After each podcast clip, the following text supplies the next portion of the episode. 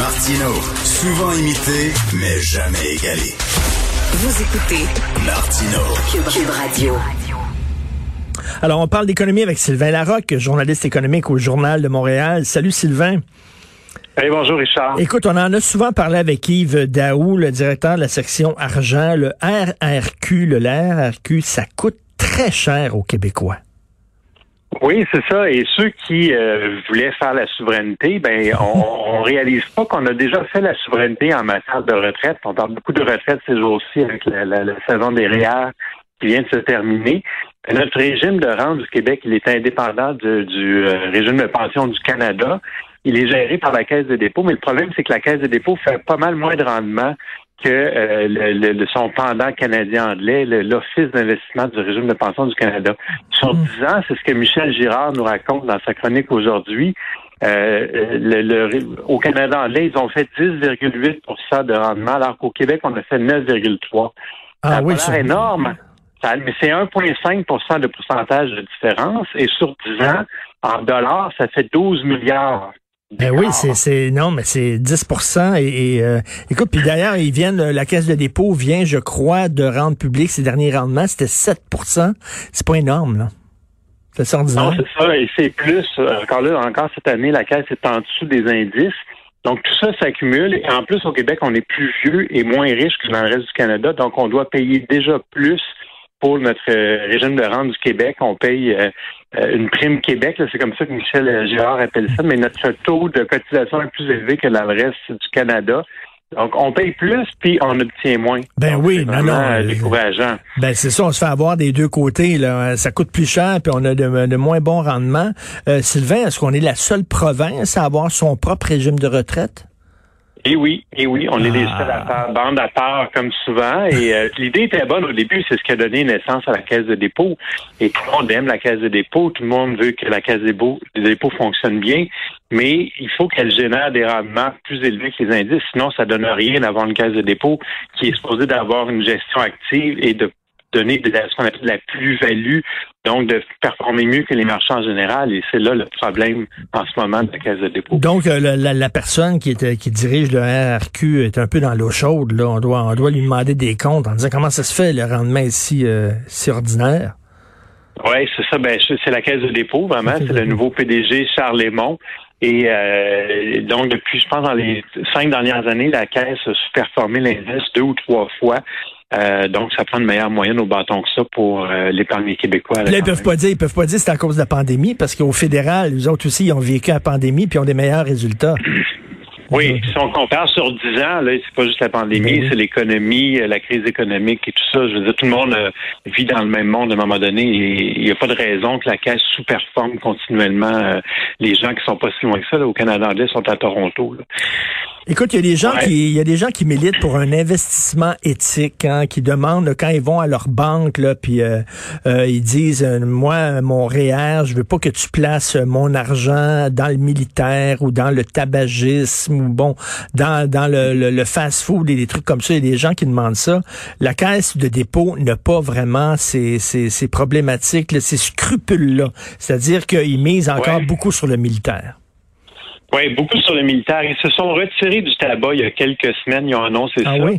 Mais euh, oui, mais bon, les compagnies de tabac, j'imagine qu'il n'y a plus tellement d'argent à faire avec ça de toute façon. mais euh, mais bon, on les félicite, c'est quand même une bonne nouvelle euh, que la caisse se retire finalement de, du tabac. Euh, mais dans le militaire, ils, ils, sont encore très présents et ils sont peut-être moins présents dans les grosses compagnies américaines comme Lockheed Martin et tout ça. Mais euh, on dirait que leur stratégie maintenant, c'est d'investir dans des entreprises québécoises qui vont faire des affaires militaires aux États-Unis.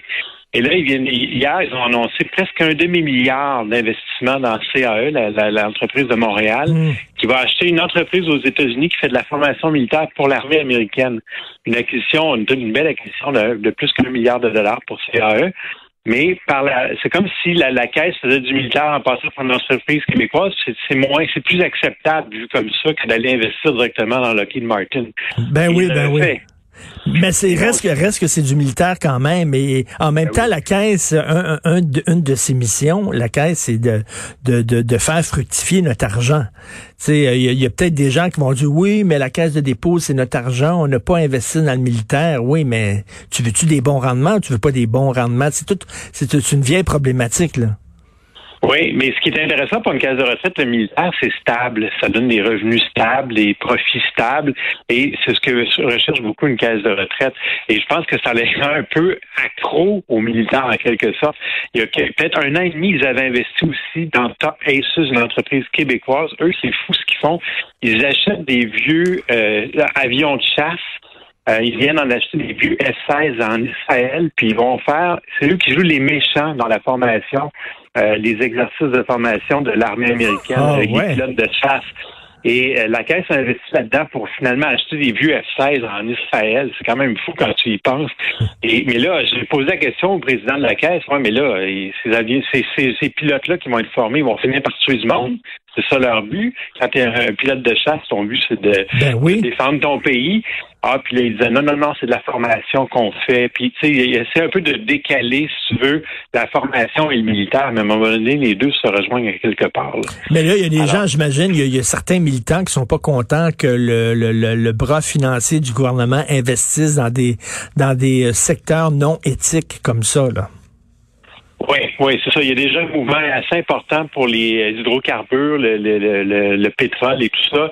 Et là, est-ce qu'il va y avoir un mouvement euh, pour le militaire? Il y en a déjà, mais est-ce qu'ils vont céder plus directement à la caisse? C'est quelque chose qu'on pourrait peut-être prévoir euh, à l'avenir, effectivement. Je sais pas si Pornhub est public, mais est-ce qu'on investit dans Pornhub en caisse de dépôt? ça, serait peut-être payant. Ça serait peut-être payant. Ça serait peut-être payant. Et euh, en terminant, il y a un texte de Francis Alain sur les Chinois qui sont vraiment pas contents là, que on remette en question au Canada notre association avec Huawei. Et donc, ils ont fait une mise en garde au gouvernement canadien. Oui, c'est ça. Euh, le, consulat de Chine à Montréal qui dit euh, on voudrait surtout pas que le Canada discrimine contre les entreprises chinoises euh, sur la base d'informations que eux jugent complètement fausses sur le fait qu'il y aurait des, portes dérobées dans les réseaux de Huawei qui permettraient à la Chine de surveiller ce qui se passe au Canada ou ailleurs dans le monde à travers les réseaux. Alors, euh, c'est assez intéressant comme concept, c'est la porte dérobée. Ben euh, et, donc, là, les Chinois n'ont pas aimé cet article qu'on a publié euh, lundi, hier, donc dans nos pages où on parlait du don complètement généreux de Huawei à l'Université de Montréal. Euh, donc, ils ont, ils ont tenu à réagir rapidement, disons. C'est vraiment un bras de fer là, qui se joue entre le Canada et les Chinois. Il faut rappeler que pendant ce temps-là, il y a deux Canadiens, les deux Michael, qui sont détenus de façon tout à fait arbitraire par le gouvernement chinois. Ben, merci beaucoup, Sylvain. On va lire la section argent du Journal de Montréal. On se reparle demain. Bonne journée. Merci. Salut.